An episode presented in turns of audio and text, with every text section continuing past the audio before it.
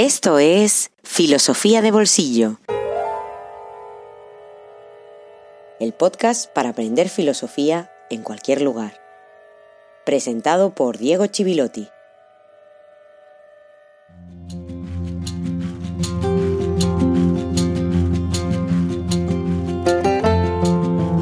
Muy buenos días y feliz jueves filosófico número 8.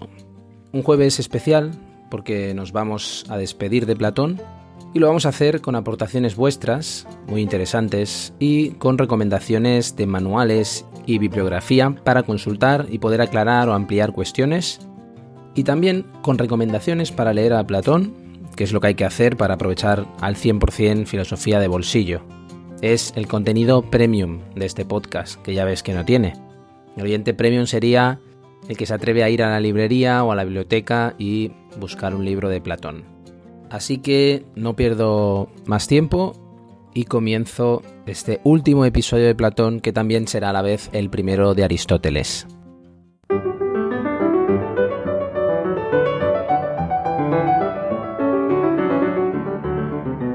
Vengo anunciando que voy a ocuparme de vuestros comentarios, de vuestras observaciones y en estos últimos días lo he ido haciendo pero me gustaría agradecer también aquí algunos en concreto y también poner en común alguna aportación, porque me parece interesante también para el resto, para aquellos que todavía no se hayan animado, o también para aquellos que no han tenido tiempo, pero también se les ha podido pasar por la cabeza cuestiones parecidas.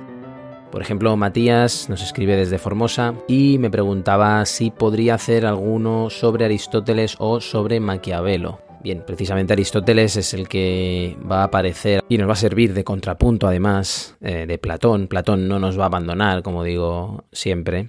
Y sobre Maquiavelo, querido Matías, vas a tener que esperar, la vida es así de dura, porque me gustaría ir haciendo un seguimiento cronológico de, por lo menos, de los autores que considero esenciales por lo que ponen sobre la mesa y después ya, dependiendo de lo que dure esta aventura de filosofía de bolsillo, volver hacia atrás y volver a autores que nos hayamos dejado. Pero Maquiavelo, sin duda, va a tener un lugar muy importante, ¿no? Porque es el nacimiento de la política tal y como la entendemos hoy.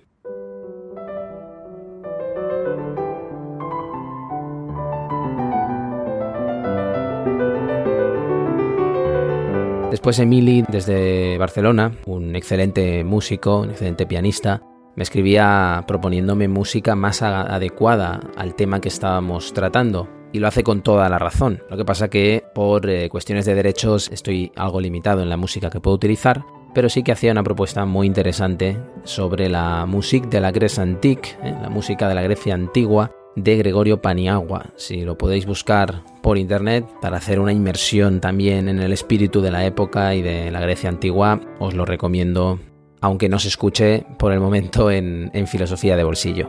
Más allá de esas variaciones Goldberg de Bach que utilizo, de la que sí me enorgullezco es de esa música que utilizo, ese fragmento como cortina al inicio y que pertenece a una obra de un grandísimo compositor que casualmente es mi, mi padre, Alejandro Chivilotti. Os invito a que busquéis por internet obras de él. En este caso es un fragmento del inicio de Natsu no Cho.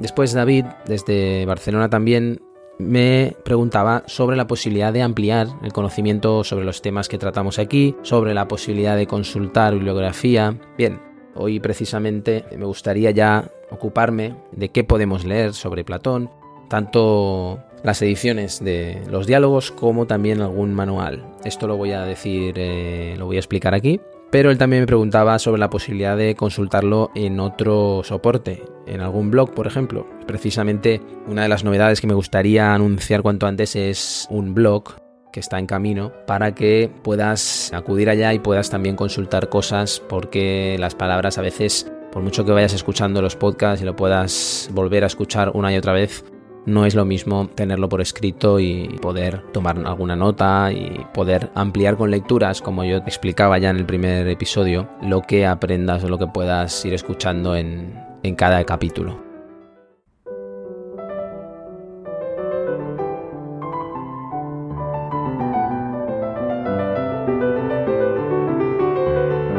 Los dos últimos comentarios, eh, preguntas, son interesantes y también me gustaría compartirlos aquí. El primero de Laura, que escribe desde Jalisco, México. Lo primero que me deja alucinado que me estén escuchando desde allí y me alegra mucho además, así que mando un saludo. Laura preguntaba sobre la contraposición Aristóteles-Platón, ¿no? Hay mucho interés ya en, en, Aristóteles. Si realmente Platón podía ser considerado un idealista y Aristóteles un materialista. Lo decía así. Esto es muy interesante y es una cuestión de la que me voy a ocupar cuando entre en Aristóteles ya muy pronto, así que lo dejo abierto porque me gustaría hablar de la cuestión ya cuando tengamos elementos para poder pensarlo en el, en el contexto adecuado. Pero de todas formas ya digo que dependiendo de si ponemos Aristóteles al lado de Platón o si pensamos Aristóteles desde nuestra posición, desde nuestra postura, Aristóteles sería un idealista, como veremos, aunque sí que corrige de alguna manera o invierte incluso en algún sentido la estructura de Platón, la estructura epistemológica, la teoría del conocimiento de Platón con Aristóteles se va a invertir. Ya veremos ahora cómo, no quiero avanzar acontecimientos. Y el último comentario que es de Alejo desde Madrid. Él hace comentarios muy interesantes, varios. Uno que casi me remite al bonus, al primer bonus que hice sobre sobre esa clasificación de regímenes que hace Platón y ese paso de la democracia a la tiranía. Se pregunta cuál sería la próxima tiranía o si ya estamos en una tiranía, quizá en cierto sentido. Creo que críticos de la modernidad, incluso críticos de la posmodernidad, como Gilles Lipovetsky, eh, le pueden servir en este sentido para pensar las formas tiránicas actuales o de si realmente hay una degradación de la democracia, etc. De todos modos, es una cuestión sobre la que volveré seguramente en estos bonus que en la mayoría estarán más enfocados en autores actuales. Pero la, la, cuestión que pregunta Alejo es interesante porque si habéis ido escuchando los episodios, habréis visto que yo oponía a Platón a los sofistas. Y los sofistas salían bastante mal parados. Siempre tomamos partido por Platón. Es verdad, hay una referencia peyorativa a los sofistas que tiene que ver con Platón y que también hizo fortuna en Aristóteles y se fue manteniendo, incluso durante todo el mundo antiguo, por influencia de Platón, un juicio negativo. Aunque recordemos que ni Sócrates ni Platón hubieran existido sin los sofistas. El mismo Alejo ya plantea la cuestión de que Nietzsche reivindica a los sofistas y hace bien en, sacar el nombre de Nietzsche porque Nietzsche se siente evidentemente hermanado con ellos, siente muchas complicidades porque él quiere hacer lo mismo en otra época, pero quiere hacer lo mismo, quiere desenmascarar las supuestas verdades y mostrar que son producto de una construcción y son producto del interés humano, de alcanzar la verdad, de llegar a verdades, como muestra por ejemplo la teoría de las ideas es algo que acerca a Nietzsche a los sofistas y que nos muestra que los sofistas también tienen mucho que decir. Por eso, Alejo, si quisieras ampliar esta cuestión, o a quien le interese ampliar esta cuestión sobre la reivindicación de los sofistas que hace Nietzsche en concreto, aunque se trata de un tema que vamos a, vamos a retomar más adelante, les recomiendo que se acerquen al Crepúsculo de los ídolos, ese famoso libro que tiene como subtítulo O cómo se filosofa con el martillo, especialmente el último capítulo, antes de que hable el martillo, que normalmente se traduce como lo que debo a los antiguos. Allá reivindica a los sofistas frente a Platón, frente a Platón y frente al idealismo que lo considera y así lo llama el embuste máximo. Por lo tanto, los sofistas lo que nos dan es una visión diferente de la propia historia de la filosofía, que ha tomado partido siempre por, por Platón y por ese idealismo. Evidentemente, como Nietzsche lo que hace es poner patas arriba la historia de la filosofía, dice que él quiere reivindicar la cultura sofista, la cultura realista. Y él habla de los sofistas como ese inestimable movimiento en medio del embuste moral e ideal de las escuelas socráticas que estalla en todas direcciones. Precisamente los sofistas aparecen y son expresión de un momento de crisis, como he repetido ya varias veces.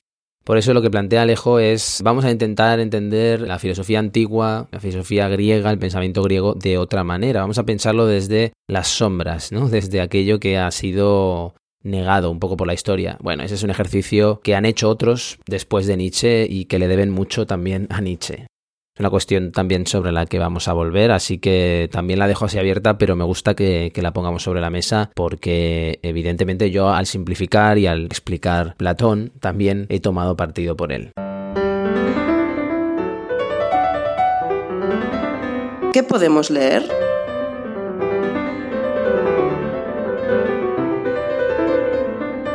Me gustaría dividir las recomendaciones en tres partes. Primero, los propios textos de Platón, las fuentes, que siempre insisto en leer, siempre insisto en la importancia de leer directamente el texto, atreverse a hacerlo, no tener miedo a hacerlo, ayudarse de otros textos, ayudarse con lo que yo pueda explicar aquí, pero es importante y es la mejor manera de acercarse a cualquier autor. Otra parte que sería la bibliografía sobre Platón, autores que han estudiado a Platón y que a mí me parecen interesantes, hay muchísimos. Yo me atrevo solo a recomendar los que yo conozco. Y después bibliografía general, manuales, obras de ayuda, algún diccionario, algún manual que puede servir en cualquier momento y que yo recomiendo especialmente ahora en este primer momento pero que te puede acompañar a lo largo de toda la vida, digamos, para consultar cualquier concepto o cualquier autor. En primer lugar, los diálogos. Los que han ido apareciendo han sido El banquete, El Hipias Mayor, estos dos sobre la belleza en el último episodio, y después han aparecido toda una serie de diálogos, la apología, un texto muy emocionante también por la situación que describe, el Menón, un diálogo que ha tenido mucha influencia. El Teeteto también ha aparecido. El Fedón, diálogo también muy influyente. El Timeo, el Timeo es un diálogo que durante toda la Edad Media ha sido muy leído, muy comentado. Y después La República, que es ese gran diálogo en el que está la teoría de las ideas, están las grandes alegorías de Platón, además de su teoría política. Y también las cartas, esas cartas que nos han llevado a leer un Platón un poco diferente. Respecto a las recomendaciones, yo la que me atrevo a recomendar, evidentemente, es la de la editorial Gredos. No soy muy original, ni soy muy atrevido porque son las grandes ediciones de los diálogos.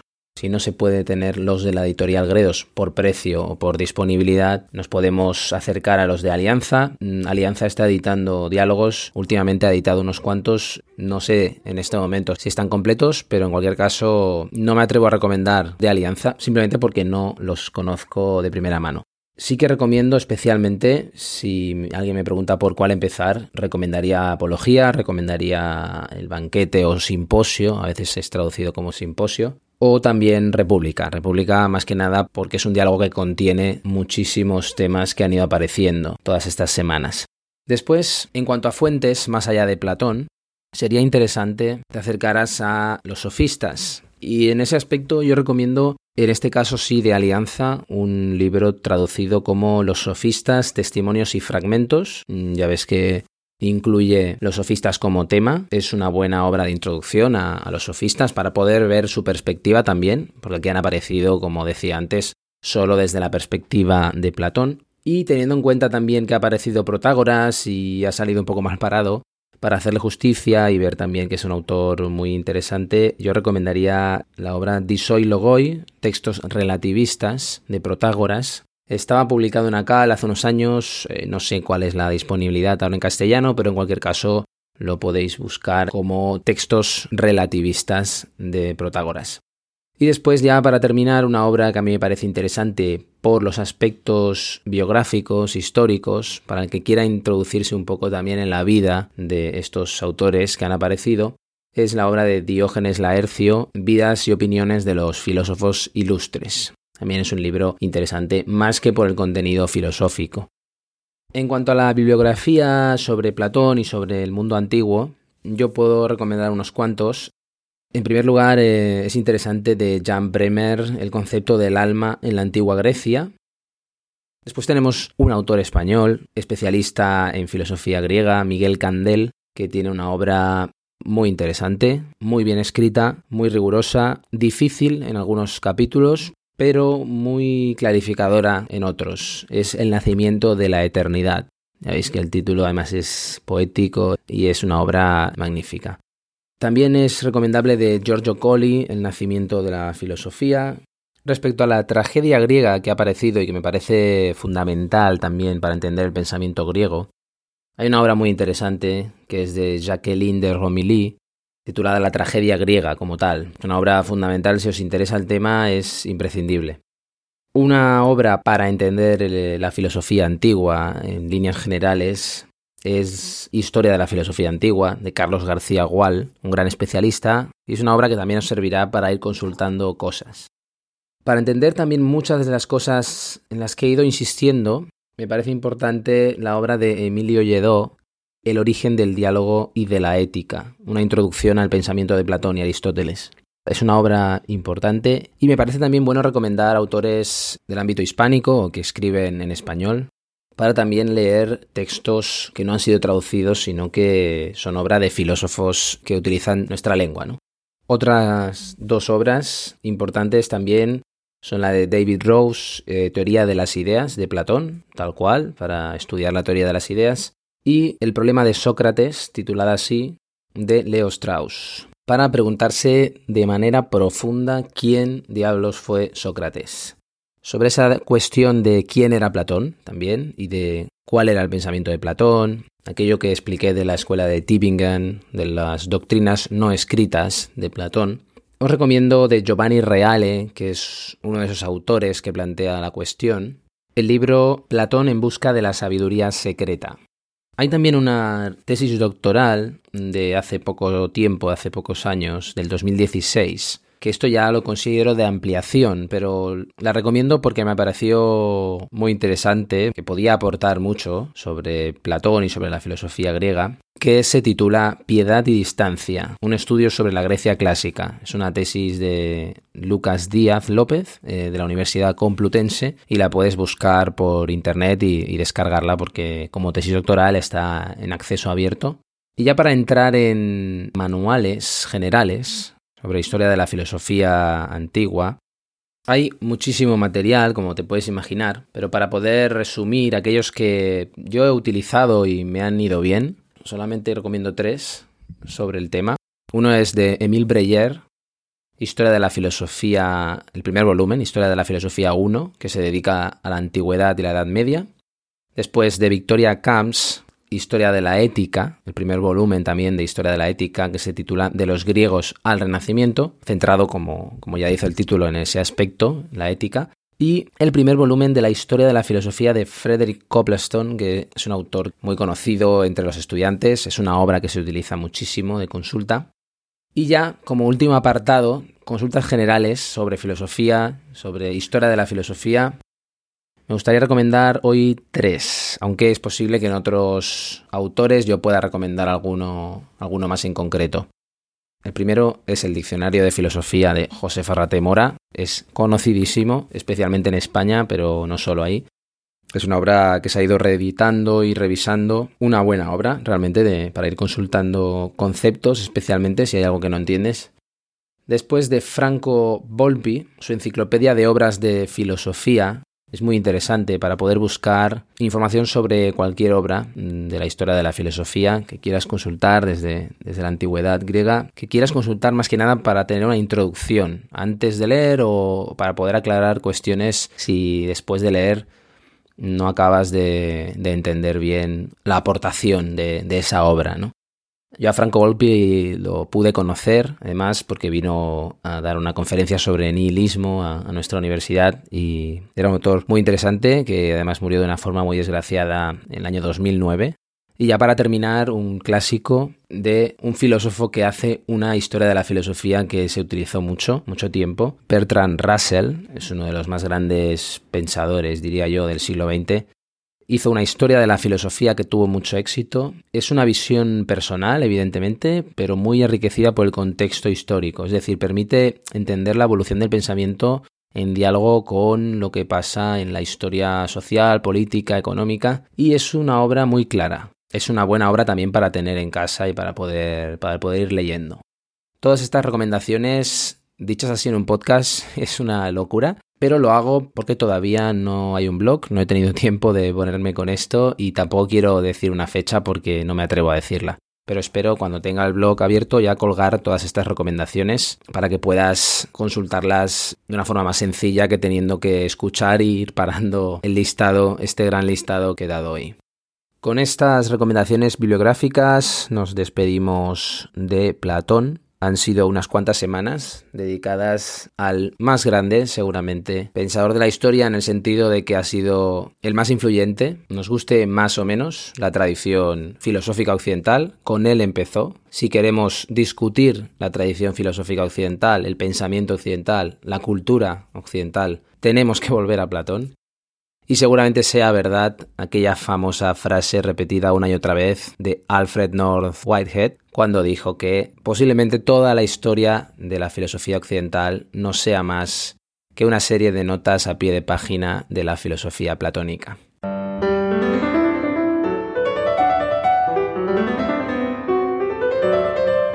Dije que empezaríamos Aristóteles hoy, así que aunque no tengamos ya mucho tiempo, lo quiero hacer, quiero empezar, aunque sea presentando Aristóteles y dejando la incógnita para el próximo episodio. Para hacer eso voy a necesitar una introducción, evidentemente, porque estamos hablando de autores muy lejanos en el tiempo.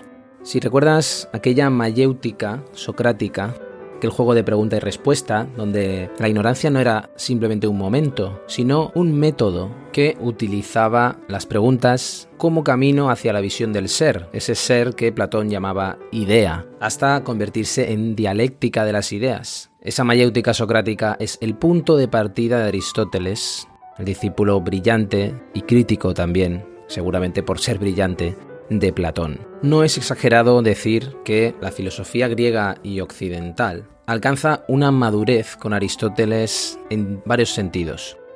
En primer lugar, porque delimita su carácter, su lugar, y también porque establece un lenguaje técnico, crea un lenguaje para la filosofía, también porque la filosofía se hace grande, madura, en sentido metafórico como en la vida, porque frente a la gran brillantez, la gran belleza y riqueza de los diálogos de Platón, alcanza un rigor más grande, quizá también más austero en el estilo.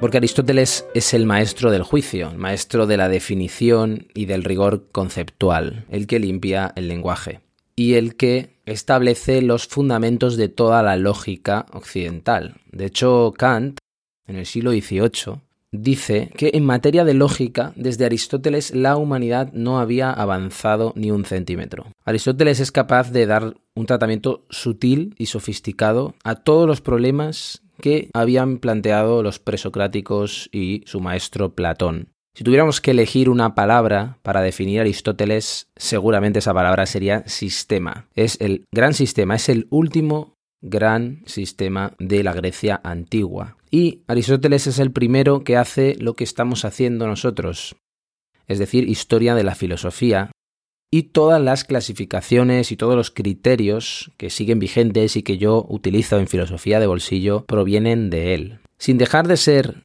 idealista respecto a nosotros, como decía antes en esa cuestión que planteaba Laura, Aristóteles desarrolla su pensamiento más de observar lo que le rodea que de romper con esa realidad que le rodea, como hacía Platón. Si en Platón y en el platonismo las ideas son, tienen esa entidad ontológica, ¿no? Son las que verdaderamente son o son en ellas mismas, no necesitan de nada más para ser. Para Aristóteles y para toda la tradición aristotélica, las ideas existen en las cosas. Por eso, en la historia de la metafísica, se suele clasificar a Platón dentro del realismo y Aristóteles dentro del realismo crítico, respecto a la realidad o no de las ideas. Las ideas son, son reales, pero necesitan de las cosas en Aristóteles.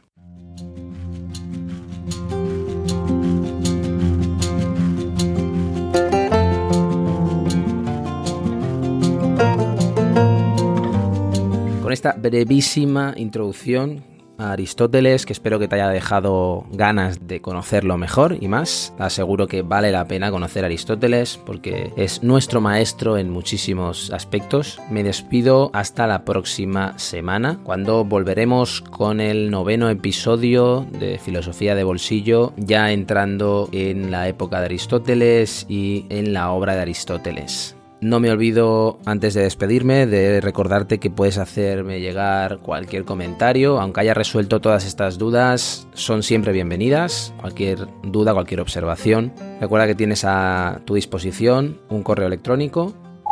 Escribe a correo filosofía de bolsillo y que también me puedes buscar en las redes sociales aunque espero que pronto puedas hacerlo también a través de un blog en el que iré colgando las recomendaciones que haga en este podcast. Muchísimas gracias, muchísimas gracias por haberme acompañado hasta aquí, por haber seguido todos estos episodios dedicados al más grande, a Platón, y espero que me sigas acompañando con el gran maestro Aristóteles. Nos vemos la próxima semana aquí en Filosofía de Bolsillo. Hasta muy pronto.